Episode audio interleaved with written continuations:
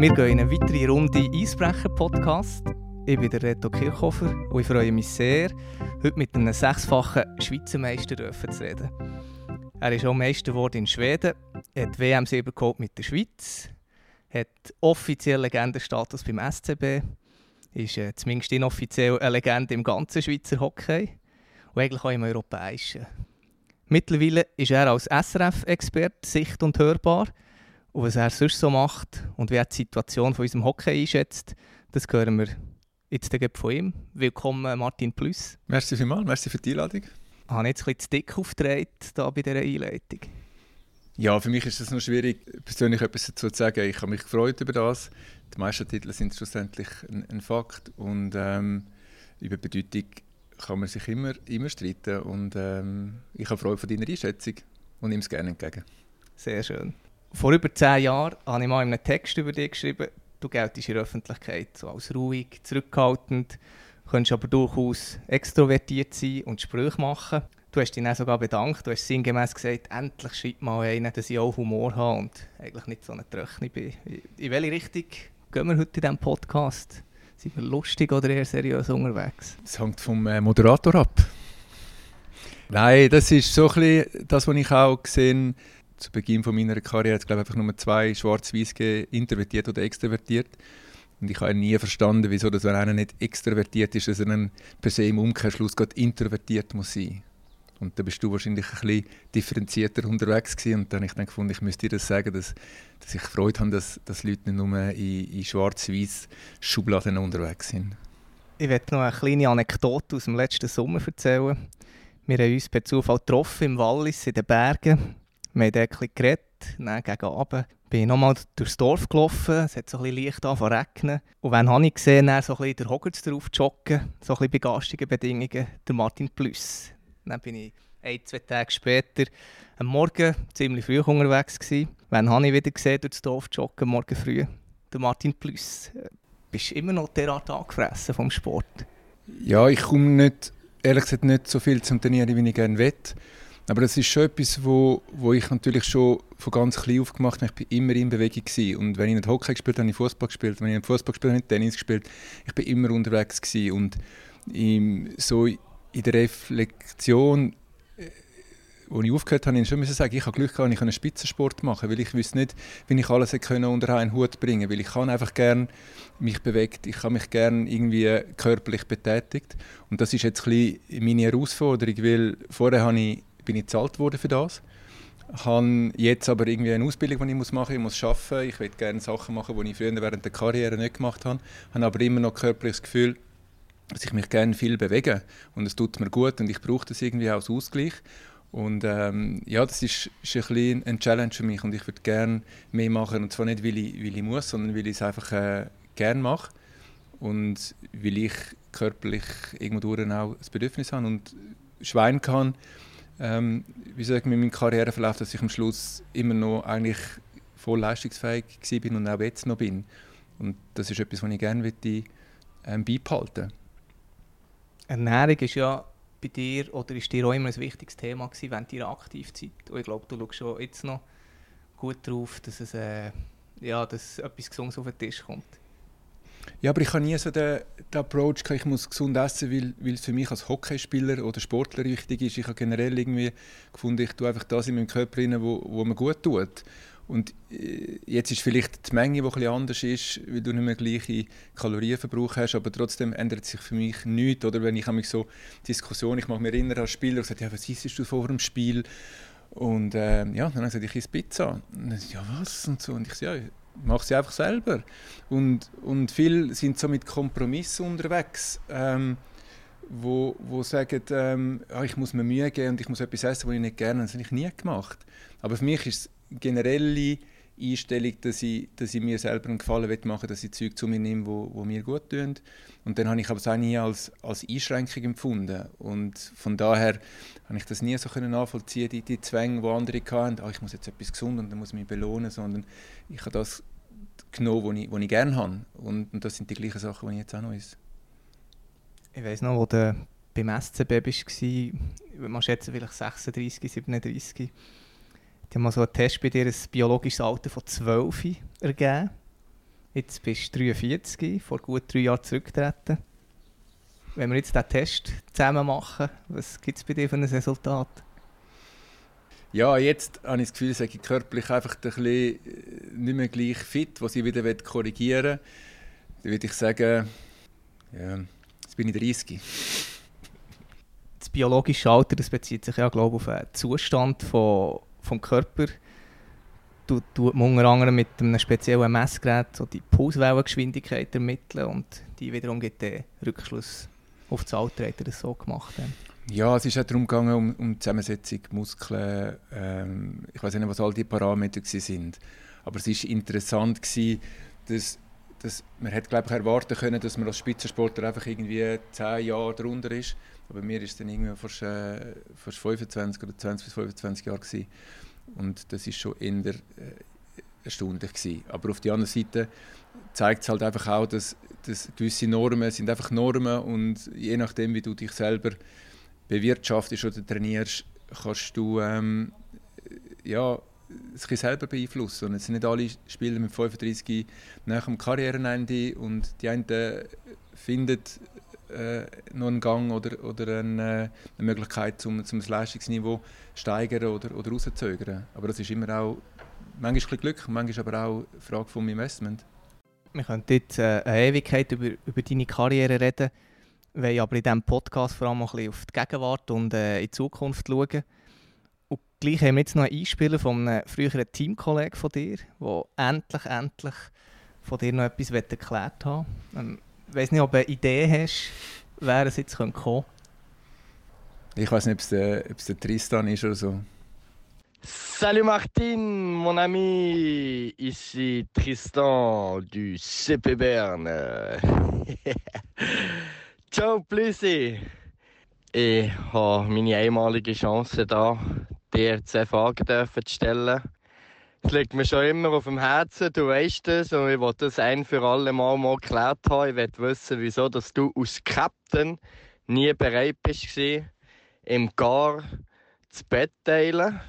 Du hast gewusst, ich bin jung, ich darf nichts sagen.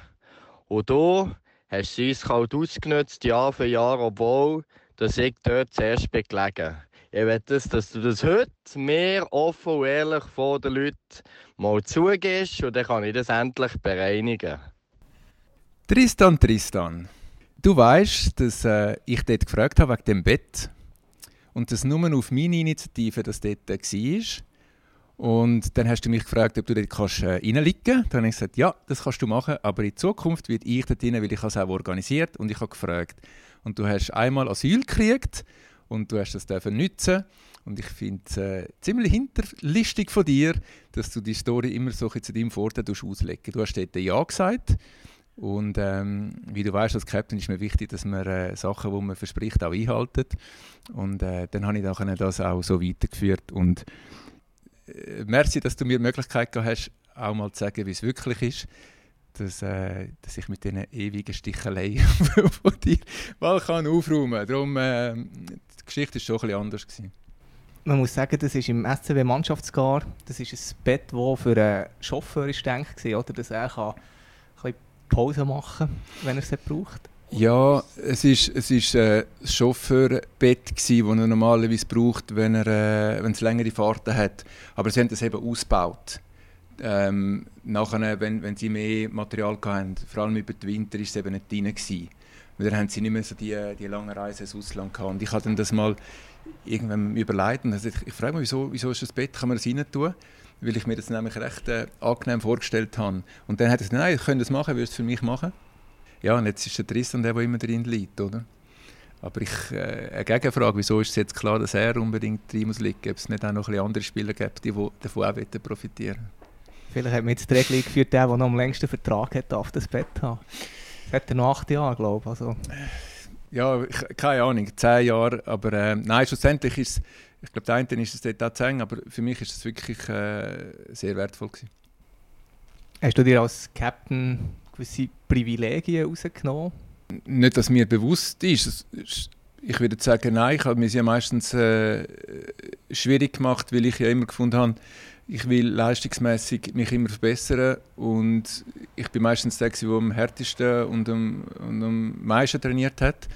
Aber diese Frage müsste man vielleicht äh, den Teamkollegen stellen, wie sie das äh, empfunden hat. Ich habe jetzt nicht gefunden, dass ich mir etwas rausgenommen habe, was sicher so war, dass äh, ich fand, es ist wichtig, dass man sich nach dem, äh, nach dem Match äh, auslaufen Und ich habe immer gefunden, äh, wieso muss man dann fünf Minuten früher fahren, wenn die meisten einfach äh, das nicht machen oder nur essen, dann äh, wäre es im Sinn von allen. Und dort bin ich nicht so kompromissbereit gewesen, aber habe ich immer gefunden, es ist auch im Sinn von der, Team, dass wenn jemand das hier macht, kommt, kommt es allen zu gut und ein paar sind ja immer auch mitgekommen. Der Tristan Scher hat noch eine zweite Frage. Mit der leitet er dann über zum nächsten Kapitel, wo es darum geht, was du jetzt so machst nach deiner Karriere. Und Brüsi, zweite Frage. Ich weiss, es ist schon ein Weile her, seit du hast aufgehört hast. Es würde mich wundern, Familienfest, Geburtstag, ob du immer noch der Letzte bist, der, der von einem Fest heimgeht. Nein, ich weiss, Brüsi, das Leben ist, ist schon schön genug ernst.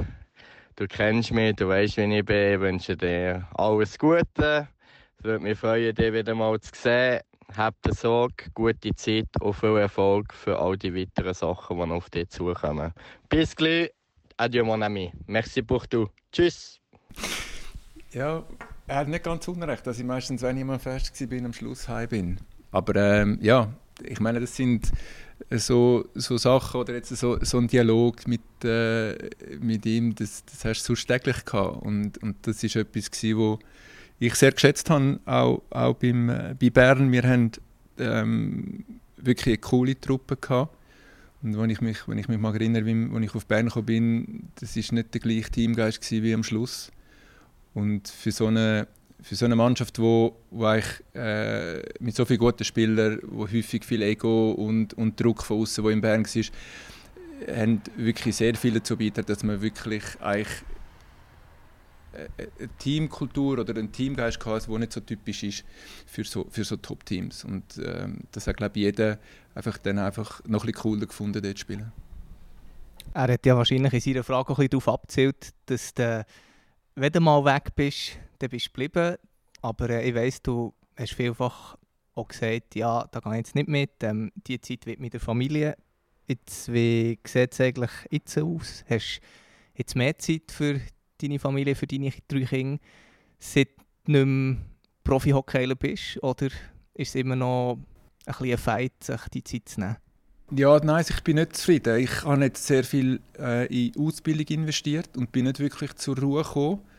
Und das ist schon etwas, wo, wo noch nicht optimal ist. Also ich würde gerne mehr Zeit haben. Klar, ich habe, ich habe mehr äh, Flexibilität, aber ich habe jetzt irgendwie die Wahl gehabt zwischen aufhören und dann dem Raum geben. Gleichzeitig bin ich angewiesen, dass ich für das, was ich machen will, ähm, einen Rucksack brauche. Und das habe ich jetzt priorisiert, dass ich es am Anfang mache. Und das ist doch sehr, sehr zeitintensiv gewesen.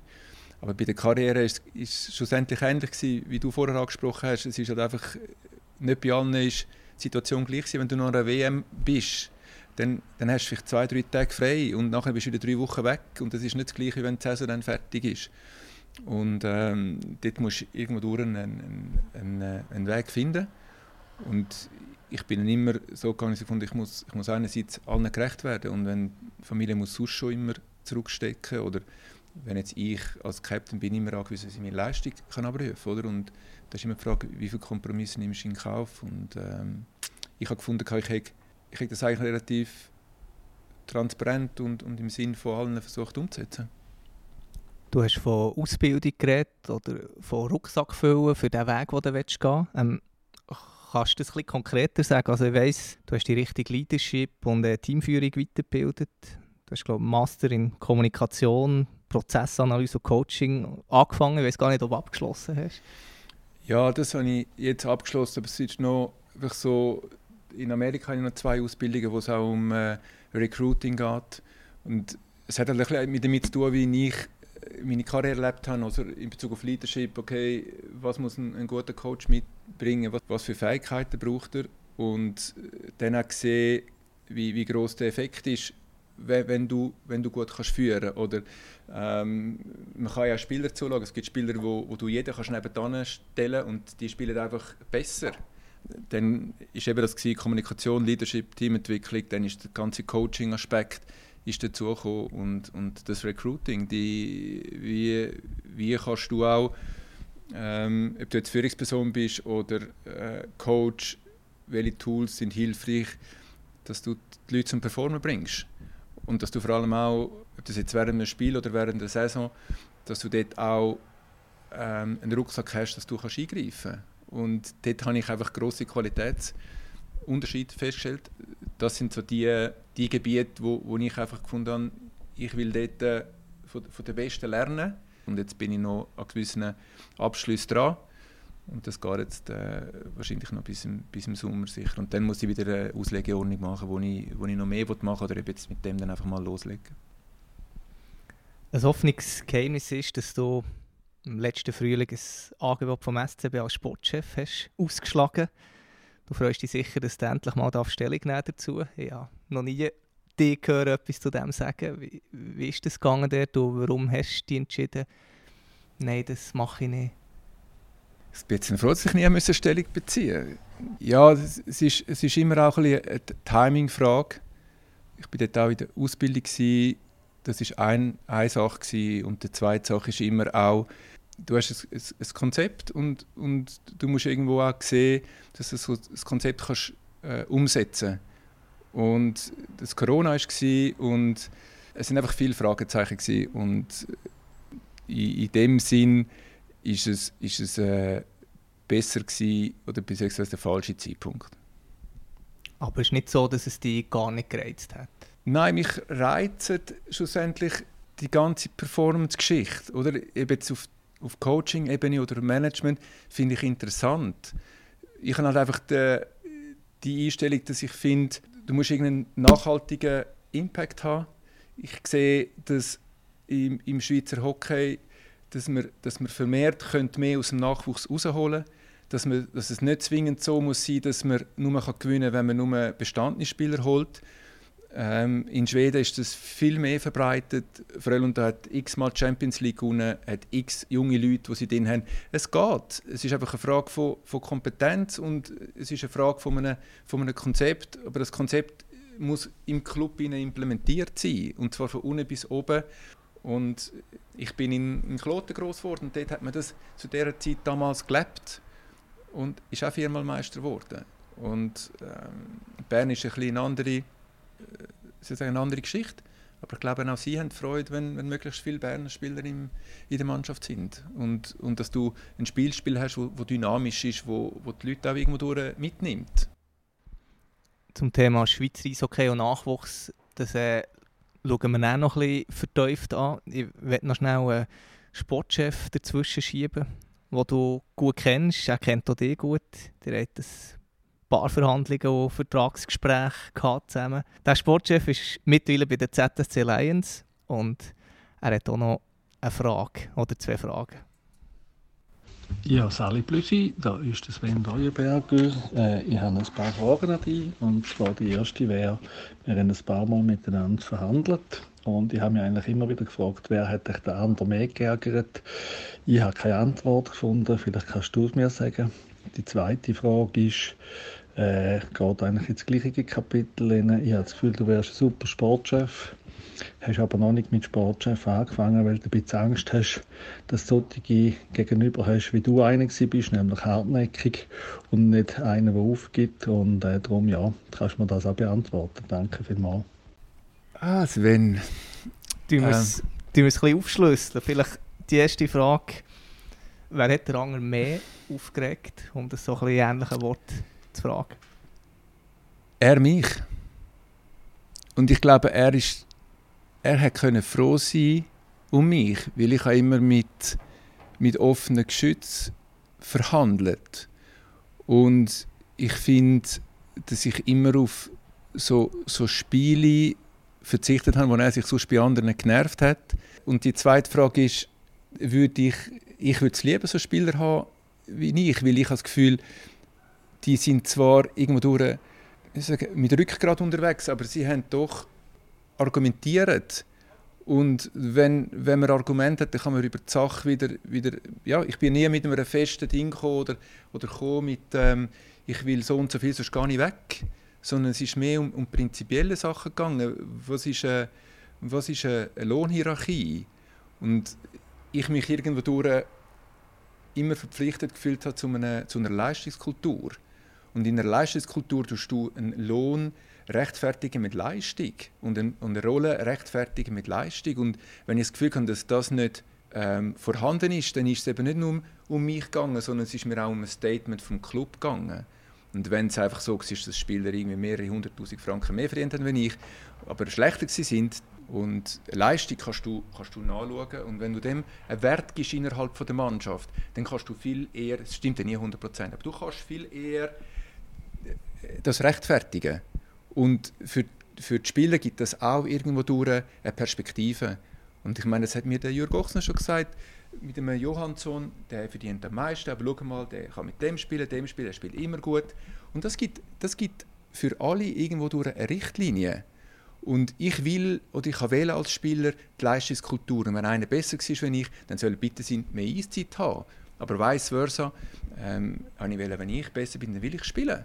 Und, und das ist das, was eine Teamkultur antreibt, wenn man jetzt die Entwicklung auch vom SCB anschaut, es ist ja nicht so, dass es überraschend ist, sondern es hat man können gesehen kommen. Aber es, es hätte können einfacher gehen, aber trotzdem haben wir irgendwo eine Basis gehabt und, und er hat schlussendlich meine Ehrlichkeit geschätzt und, und wenn du mal länger in dem Business bist, dann, dann kommen so Sachen auch in andere Bedeutung über. Ich finde es cool, dass er die die, äh, die Sache jetzt so, so gebracht hat. Aber er hat sicher mir ein schlechtes Image angehängt mit seinen Äußerungen. Du hast gesagt, beim SC hat man es ein bisschen gesehen. Was meinst du genau? Die Entwicklung. Oder von, von, von die Mannschaft ist, ist, ist stärker geworden, 17, 18 vielleicht unter Umständen noch mal stärker. Aber das hat man gesehen, in welche Richtung das geht. Und ähm, das ist aber nicht allen bewusst gewesen, oder denen, was bewusst ist, sie haben es nicht wahrhaben und, und wenn man nachher sieht, wie die Strategie sich entwickelt hat, ist man eigentlich nicht auf den Problemursprung gegangen, sondern hat versucht, Kosmetik zu machen. Was ist jetzt das Problem? Also, so wie ich dich ein rausgespüre, ist ein Problem, dass, dass es zu wenig Führungsspieler jetzt hat, wie es die früher in der Mannschaft gab? Ja, sind einfach nicht mehr, das Team ist nicht mehr gleich aufgestellt. Und dann ist ja dann die Frage, wenn, wenn ein paar Spieler wegfallen, okay, welche hole ich? Und dann hat es ja immer ein bisschen die Frage, was ist verfügbar, aber ich glaube auch nicht, dass, dass, dass immer wirklich auch erkannt worden ist, warum man den Erfolg hat. Und, und dann hat man eine Zeit lang dann auch, die Resultate haben immer noch gestimmt. Aber es ist schon sichtbar gewesen, ich meine, man ist Meister geworden, also die Playoff hätten können zum Fiasko werden im Viertelfinal oder im Halbfinal. Und das ist dort schon eine Tatsache gewesen. Aber man hat in einem gewissen Maß vielleicht sogar überperformt oder hat profitiert von Individualisten wie Genoni, Moser, Scherwe, Jalonen.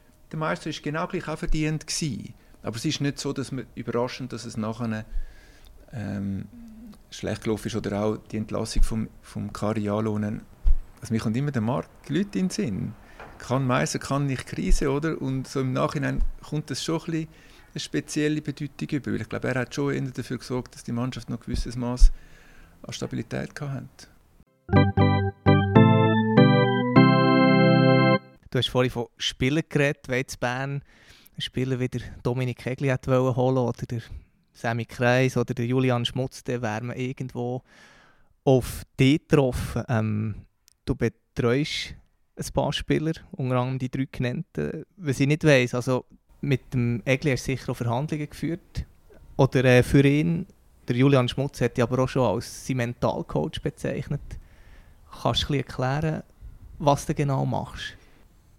Das Performance Coaching ist etwas, das ich anbiete und das ist für Ambitionierte, un unabhängig vom Kontext, sicher auch Athleten, aber es, es können von anderen Feldern sein, und dann habe ich ein, ein zweites Konzept, das eigentlich jetzt für Hockeyspieler ist. Und dort sind wir am Aufbau von so einem Performance-Konzept, wo wir einerseits das klassische emotionale, mentale Coaching, das Krafttraining oder ähm, die ganze ernährungsmedizinische Sache oder das technische Hockeyverständnis, dann ist eine Dienstleistung, ist, ähm, dass ich helfe beim, beim Vertragsverhandeln. Aber das Konzept ist, ist am Entstehen, ist mit, mit, ich tue auch nicht Stellung ob die bei mir sind oder nicht.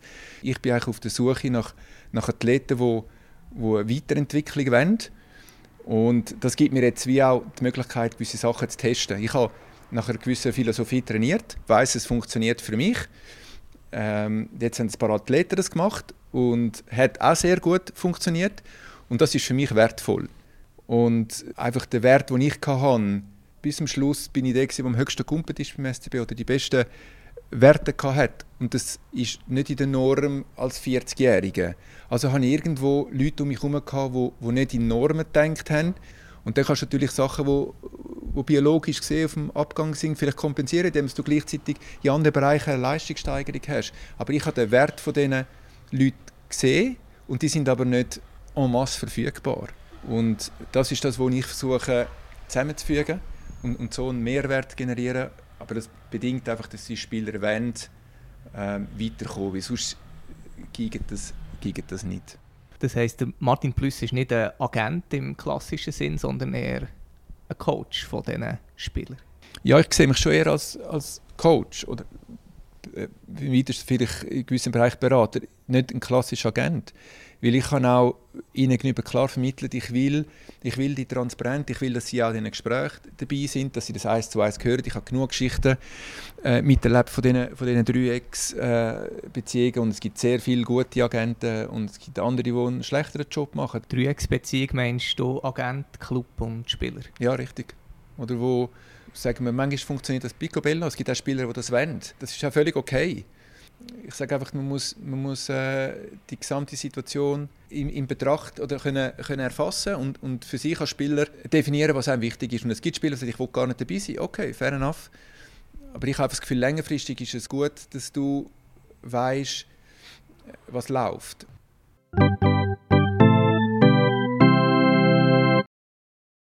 Wissen, was läuft, ähm, das würden wir auch gerne in Bezug auf die Schweizer Eishockey da ist ja zurzeit enorm vieles in Bewegung. Die Liga hat sich vom Verband gelöst.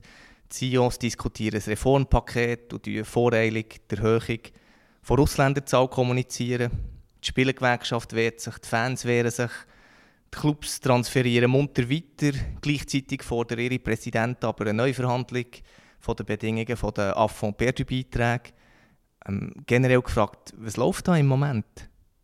Ja, es läuft nicht gut ich finde es sehr schade. Ich finde es wichtig, dass man, dass man Probleme auf den Tisch bringt.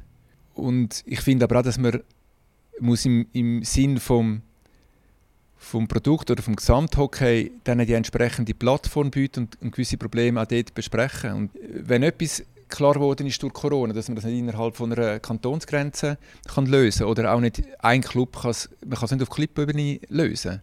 Und man muss eine höhere Ebene finden und das heißt, man braucht einen Dialog, man braucht verschiedene ähm, Partner, ob das jetzt Verband, Nazi A, Nazi B, äh, Spieler. Man muss, man muss das zusammenbringen und dann auf dieser Ebene kann man eine gesamte Lösung, wie soll ich sagen, zusammenstiefeln.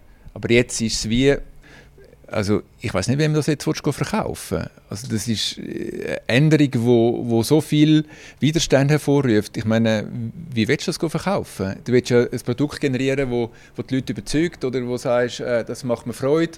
Aber jetzt ist es so ein bisschen, also die, die, das, die wollen das nicht und der, der ist nicht mit äh, dabei gewesen, der hat dort nicht irgendetwas verpasst. Und das kann ich ja nicht von außen evaluieren, wer was falsch gemacht hat. Aber im Gesamt ist es nicht ein positives Produkt momentan.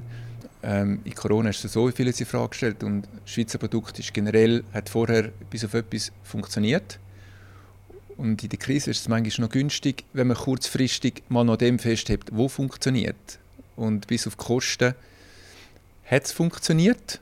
Und Kosten ist meistens so ein bisschen das, wo, wo man unterschiedliche Meinungen kann sein Aber in meinem Verständnis braucht es vor allem äh, eine Fähigkeit und das ist Nein sagen.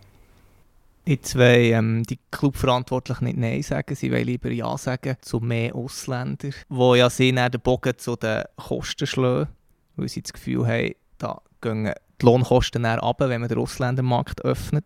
Du kennst schwedische Hockey bestens, hast ähm, vier Jahre dort gespielt.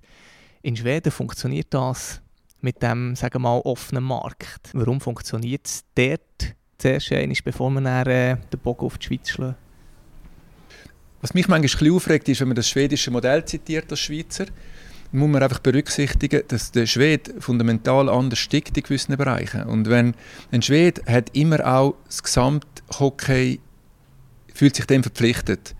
Und wenn man sieht, wie, wie schwedische Clubs, wenn Goalie gehen, immer wieder junge Goalies nehmen, dann ist es einfach auch, wie sie sagen, okay, ich will auch dazu beitragen, dass schwedische Hockey weitergeht, ich kann nicht einen Fertigen holen. Oder wenn ein, ein Schwede gleich gut wie für die Ausländer, dann holt der Schwede den Schwede.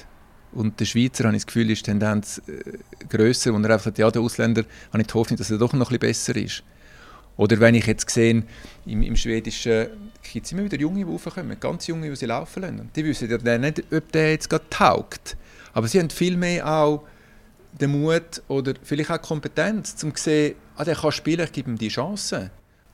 Also wenn ich die richtig habe verstanden habe, der Schwede sorgt sich mehr um das schwedische Hockey, denkt vielleicht auch mehr an das schwedische Hockey. Hat vielleicht auch damit zu tun, dass man, dass man in der schwedischen Liga vor allem einheimische Trainer hat. In der Schweiz hat man eher ausländische Trainer, die vielleicht mehr Erfolg denken und erst in zweiter Linie an die Entwicklung der Schweizer Spieler. Ich glaube, sie haben mehr eine gemeinsame Plattform, wo sie auch Konzepte entwickeln, die dann umgesetzt werden. Oder einfach einen Stolz haben, ich will die schwedischen Spieler fördern. Und, und das ist einfach etwas, wo, wo wir, finde in der Schweiz müssen wir das noch konsequenter machen. Und ich nehme nicht wahr, dass alle die gleiche Verantwortung übernehmen in Bezug auf die Entscheidungsdiskussionen, die jetzt laufen. Und wenn, wenn man sieben Ausländer hat, dann, dann kann ich den Nummer vier nehmen. Also die Anzahl ist nur der eine Teil. Mir geht es vor allem um die Umsetzung, weil ich ja in den letzten 15 Jahren zuschauen konnte, wie es ist welche Clubs ähm, immer gerade wieder einen, einen, Ausländer holen, wenn einer verletzt ist, immer nicht der Jung. Und man redet immer von der, von der dritten, vierten Linie, die man will ersetzen. Aber das kannst du mit Jungen ersetzen. Und wenn du das nicht kannst, dann musst du halt einen besseren Job machen, dass du noch mehr ausbilden dass du halt noch bessere Breite kriegst. Und ich habe ein bisschen Vorbehalt, weil ich das Gefühl habe, dass, dass die besten Jobs dann von den Ausländern besetzt werden. Das heißt, die Breite der Topspieler wird dann auch in Frage gestellt. Oder jetzt muss ich noch das Letzte sagen, wegen Schweden. Was machen denn die schwedische Junior? Gehen sie in die Juniorenliga oder bleiben sie in der heimischen Liga? Sie bleiben, weil sie eine Perspektive haben und weil sie genug Beispiele haben, dass das Ticket zu der NHL ist. Und jetzt fängt es in der Schweiz ein bisschen an, ein Sutter spielt und so weiter. Also das wäre ja günstig, wenn wir die Spieler, die jetzt alle übergehen, dass sie sagen, hey, ich will lieber da bleiben. Und das muss man aber auch mit einbeziehen, dass es eine Visitenkarte von unserer Liga ist. Das bin ich nicht sicher, ob das wird passieren mit sieben Ausländern. Sind die schwedischen Spieler nicht besser ausgebildet und können sich darum auch besser gegenüber den Ausländern behaupten? Doch. Aber das heißt ja nicht, dass wir, obwohl wir jetzt Erfolg haben, noch besser werden können. Und ich stelle ja einfach fest, dass wir zwar herausragende Spieler produzieren, wie ein, wie ein Nico Hischier, Gleichzeitig werden die Spieler verglichen vielleicht mit unserer Generation. Mit 18 sind die schneller oder besser oder was auch immer. Aber ich sehe nicht, dass sie mit 25 noch besser sind. Gleichzeitig merke ich aber, dass wenn ich also das Beispiel nehme mit dem Matthias Seger, wo, wo, wo ein hohes Hockeyverständnis kann, der Bereich ist nicht entwickelt worden. Aber das ist in Schweden entwickelt worden. Man, man tut nicht nur einfach sagen, du musst das und das machen, sondern man lernt ein Hockeyverständnis. Das heißt, die Spieler sind dann auch eher fähiger, einen Sprung von, von der Elite in, die, in die äh, National League zu schaffen, weil dort geht's einfach, musst du Spiele auch können lesen. Das ist das, was der, was der Carialo gesagt hat, die Spieler sind nicht bereit. Nachher ja, der Kari will einfach auf Junge setzen, aber es ist eben dann zu kurz gegriffen. Und das gehört für mich auch in die Diskussion hinein. Und äh, dass man dann eben sagt, ja, vielleicht sind wir gut, aber der Abstand zu Top-Nationen, der wird grösser. Und das ist auch ein Fakt. Und den müssen wir eben auch ein, einbeziehen und nicht wieder nur sagen, ja, das Schulsystem und das. Ich finde 100 Ausreden, aber man könnte einfach sagen, es geht zum Maximieren. dein Ansatz jetzt zu dem Thema mehr Konkurrenz, darum mehr, mehr Ausländer und mehr Markt wäre dein Ansatz, wir können die Konkurrenz so durch das erhöhen, dass wir äh, eigene Spieler schneller und besser aufbringen. Ja. Oder man sollte sich grundsätzlich fragen, was ist die Aufgabe von der, von der National League? Ist das die Spitze von unserer Ausbildungspyramide? Und wenn dem so ist, dann muss man dem nachhaltigen, äh, der nachhaltigen Verantwortung gerecht werden. Und wenn dem nicht so ist, dann muss man sagen, okay, wer ist denn neu die Spitze und wer übernimmt die Ausbildung? Weil nur sagen, wir machen die Ausbildung nicht mehr in dem Gefäß, ja, wer macht sie dann? Die ganze Ausbildungsentschädigungen oder Elite ist alles auf, auf die National League ausgerichtet. Und Jetzt habe ich wie so das Gefühl, es wird vieles gerechtfertigt. Zuerst wegen Kosten, dann, dann ist das Argument vielleicht nicht mehr so gut, dann kommt man mit dem nächsten, dann kommt man mit dem. Es ist einfach nicht, nicht transparent und nicht glaubwürdig. Warum verdienen eigentlich die Ausländer in Schweden weniger? Ist das, weil die schwedischen Clubs besser können Nein sagen oder weil sie weniger Geld aus ihrem TV-Vertrag haben oder darum das Lohnniveau generell tiefer ist? Oder? Die Frage habe ich mal an Mark Lüthi gestellt. Und wieso verdienen die Ausländer bei uns so viel mehr? Weil das ist ja ein offener Markt. Was hat er geantwortet? Das ist einfach so. Ist einfach so. Und, und das ist so ein bisschen das, oder? Ich meine, die Schweizer kämpfen ja um Top-Ausländer. Und das sind ja die, die, die uns das Hockey weiterbringen. Und ich glaube einfach, was ersichtlich ist, dass es schwierig ist, überhaupt vier Top-Ausländer zu, bekommen. Und wenn der Markt so super funktionieren würde, dann müsste man ja nur ein bisschen mehr wie, wie, wie die Schweden zahlen.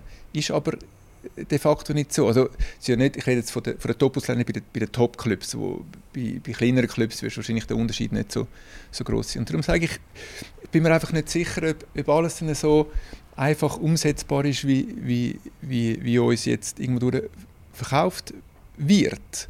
Ich sage ja, ein Punkt muss man ernst nehmen, dass es dass es eine Schwierigkeit ist, wenn ein Genoni wechselt, was mache ich dann? Weil einfach, wenn du Meister werden brauchst du einen guten Goalie. Und dort ist die fehlende Flexibilität ist ein Problem. Und du hast heute, verglichen mit vor zehn Jahren, hast du mehr Clubs, die einen Meisteranspruch haben. Dort haben es vielleicht vier oder drei. Und jetzt sind es irgendwie sieben oder acht. Du hast das Beispiel Genoni erwähnt, aber ähm, was, wie kann der Club verhindern, dass er in so eine Situation kommt wie den Bern mit dem Abgang vom Genoni?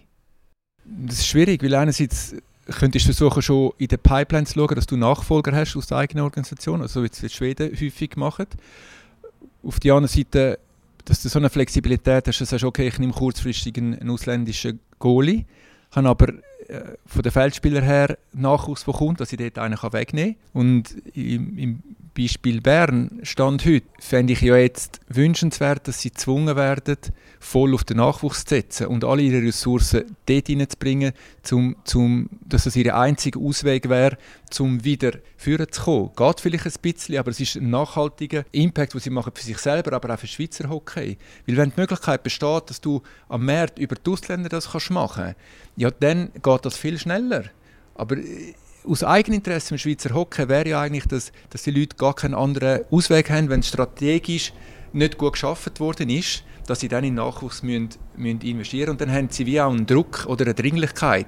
Und sonst ist es mehr so, ja, können wir machen, aber es ist nicht der einzige Ausweg.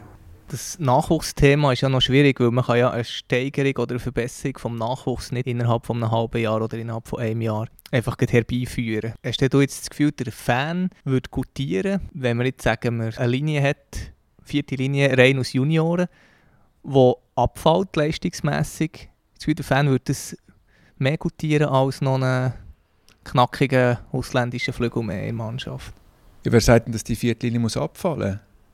Also man hat ja jetzt auch Situationen, wo bestandene Spieler dort spielen und die Viertlinie fällt auch ab. Aber ich sage nicht, dass du nichts ändern musst. Und das ist ja das, was wo mich auch ein bisschen stört. Oder? Wenn, jetzt ist einfach so, ich bin dafür oder dagegen oder der Verband sagt, ja, wir sind, wir sind gegen die, also die Erhöhung, wir wollen es beibehalten. Aber es ist mir zu wenig. Ich will auch eine Lösung haben, wie wir den Gap wieder schliessen, dass wir mehr, mehr können, äh, die, die Qualität von diesen Jungen wieder steigern Darum sage ich ja, es braucht, es braucht alle. Ich glaube aber einfach auch, dass der Fan Freude hat, wenn er sich identifizieren kann mit einer, mit einer Strategie. Und wenn er kann sehen, dass das der Plan ist und der ist glaubwürdig und umsetzbar, dann macht er mit. Wenn er merkt, es ist bla bla oder Alibi, dann macht er auch nicht mit. Was ich so ein für Rückmeldungen bekomme von Leuten, dass die Glaubwürdigkeit vom Eishockey in den letzten Wochen und Monaten ziemlich viel Schaden hat genommen. Dann, wo Bern 13 Nazi-Spiele hatte, weiß nicht, ob der SCW für ein Financial Fairplay war. Und jetzt sieht Bern, andere ziehen es davon, haben mehr Finanzkraft, also versuchen wir die mit diesen Reformen, mit dem Lasso ein bisschen zurückzubringen. Zürich hingegen sportlich super aufgestellt, das, ähm, ein neues Stadion, tolle Perspektiven. Die wollen sich sicher nicht noch selber zurückbringen. Dann gibt es noch Lausanne, wo irgendwie trotz 12 Millionen Betriebsverlust auf Affront-Perdu-Beiträge verzichtet, dass sie weiterhin dicke Löhne können zahlen und wirtschaftlich unvernünftig oder zumindest fragwürdig so den Erfolg anstreben. Hast du das Gefühl, dass jeder jetzt ein bisschen versucht, aus dieser schwierigen Situation für sich irgendeinen Vorteil zu verschaffen? Oder ist das bösartig? Alle haben das Beste für Schweizer Hockey im Sinn, aber sind doch sehr subjektiv und auf ihren eigenen Vorteil bedacht oder versucht Lösungen zu finden, wo man am Schluss profitieren kann. Und ich glaube einfach, dass Glaubwürdigkeit Defizit ist ein grosses Problem. Weil du kannst alles auf die eine oder die andere Seite rechtfertigen. Jetzt ist Corona, du hast nicht Abstieg, also jetzt könntest du eigentlich alles Geld sparen. Gleichzeitig hast du einen sportlichen Wettbewerb. Dann kann jemand sagen, ja, ich meine, die Zuschauereinnahmen, da können wir nichts dafür, dass wir die wegbrechen. Auf von Perdi ist kein Widerspruch, wenn ich gleich einen Ausländer hole. Ein sagt, ja, aber wieso spart ihr das nicht, dass ihr nachher in dem Sinn weniger Bedarf hättet? Da kannst du beide Positionen einnehmen. Zeigt aber auf, wie schwierig das ist, selbst wenn es kein Absteiger ist, zu sagen, wir entziehen uns in einem gewissen Maß am sportlichen Wettbewerbsdruck. Und das ist das, wo, wo, ich, wo ich merke, ist dann, wenn man die äh, Erhöhung oder Financial Fairplay oder was auch immer äh, auf Abstieg, das ist ein anderes Thema, das auch äußerst fragwürdig ist, ähm, wird abschaffen oder, oder irgendwo nicht mehr einem rein sportlichen Kriterien will unter, unterwerfen Wie rechtfertigt man das? Und wenn das überzeugend ist, kannst du sagen, okay, fair enough. Aber dort gibt es immer wieder Argumente, wo, wo einen Widerspruch in sich mit, mit sich ziehen. Und das merken die Leute. Und darum tue ich irgendwo durch gewisse Fragezeichen, die Kollateralschäden, die, die da entstehen können, glaube ich nicht, dass die vollumfänglich durchdiskutiert worden sind. Wir haben unser Gespräch vor dem 4. März aufgezeichnet. Der Hinweis ist relevant, weil sich die National League am 4. März offiziell eine Denkpause verordnet hat. Man hat kommuniziert, man will jetzt alle ins Boot holen, bis im Sommer keine weiteren Entscheidungen treffen. Und aus diesem Grund tun wir das Gespräch an dieser Stelle updaten. Ähm, du hast in der ersten Podcast-Aufzeichnung gefordert, man soll einen Schritt aufeinander zugehen, es brauche Dialog. Jetzt können wir festhalten, du bist erhört worden. Ja, vielleicht hat es ja gleich etwas gebracht, dass ich den einen oder anderen zu Boden geschnurrt habe. Aber realistischerweise äh, ist der Druck wahrscheinlich so groß geworden von außen, dass man da jetzt einfach mal einen Stopp reissen Und es wird interessant sein, um zu verfolgen, wie offen der Dialog geführt wird und wie der Prozess schlussendlich äh, konkret umgesetzt wird, dass man wirklich alle an den Tisch bringt und dort wird es wichtig sein, dass wir glaubwürdige Personen am Tisch haben, die sich ähm, gesamte Schweizer Hockey verpflichtet fühlen und vor allem auch in einer nachhaltigen Art und Weise die Fans können jetzt in dieser Umfrage der National League mitmachen und ihre Meinung mitteilen. Ähm, kommt jetzt alles gut? Oder hast du das Gefühl, es ist eben, auch diese Umfrage ist ein bisschen Alibi? Ja, es kann schlussendlich in beide Richtungen gehen. Und die Umfrage ist jetzt von der National League initiiert worden. Zu was das führen wird, weiß man heute noch nicht. Und was auch interessant wäre, zu wissen, was für ein Handlungsspielraum überhaupt zur Verfügung steht. Also Entscheidungen, die bereits kommuniziert worden sind, sind die überhaupt noch veränderbar? Oder geht es wirklich nur um die Diskussionen, wo noch keine Entscheidung kommuniziert worden ist? Und inwiefern der Prozess dann fair, transparent und konstruktiv war, kann man erst am, am Schluss dann anhand von der Feedback von den jeweiligen Parteien ähm, einschätzen. Du hast jetzt eine letzte Gelegenheit, noch etwas loszuwerden. Gibt es etwas, was dir dringend auf dem Herzen liegt, was du jetzt noch unbedingt mitteilen zum Abschluss? Ja, ich wünsche mir vor allem, dass aus diesen aktuellen Diskussionen ein dynamischer Prozess entsteht dass auf allen Stufen und Ebenen ein, ein Antrieb generiert werden kann, dass man mit dem Status quo nicht zufrieden ist, dass man sagt, äh, es ist gut geschafft worden, wir haben Silber gewonnen, wir haben viele NHL-Spieler, aber dass man konsequent eine Maximierung von unseren Möglichkeiten oder Ressourcen anstrebt. Und das ist es, was mich manchmal triggert, wenn man einfach sagt, ja, der National League, die Schweizer Spieler haben zu wenig Konkurrenz oder zu wenig Biss und darum braucht man mehr Ausländer. Weil in der Leistungskultur ist es günstig, je mehr Konkurrenz, desto besser und da bin ich voll dafür. Gleichzeitig ist Konkurrenz auch nicht für sich in meinem Verständnis ein Motivationstreiber, der zu mehr Engagement führen kann. Aber je mehr, also mehr Konkurrenz in sich bedeutet nicht, dass du als Spieler wesentlich besser wirst. Als Spieler bist du dankbar, wenn du Trainer hast, die dich begeistern die dich, äh, dir auch sagen können, was du besser machen musst aber auch die Umsetzungskompetenzen, wie konkret kannst du denn das auch dir aneignen und dann das erreichen? Ein Punkt Hockenverständnis, die eben auch können vermitteln und das ist, äh, aus eigener Erfahrung, hat es nicht sehr viel von diesen Trainern. Und so ein Investment würde sich auf allen Stufen lohnen, dass wir so auch nochmal einen Hebel finden in der Entwicklung der Spieler und vor allem auch in der Entwicklung der Trainer, dass wir längerfristig auch in der National League nicht nur mehr Schweizer Trainer haben, sondern eben auch die besten Trainer in der National League Schweizer Trainer sind. Martin Plus, merci vielmals. Hast du Zeit genommen für uns? Sehr interessant gewesen. Merci euch, liebe Zuhörerinnen und Zuhörer, fürs Reinhören. Das war der 22. Eisbrecher-Podcast. Bleibt gesund, bleibt uns treu und hoffentlich bis gleich.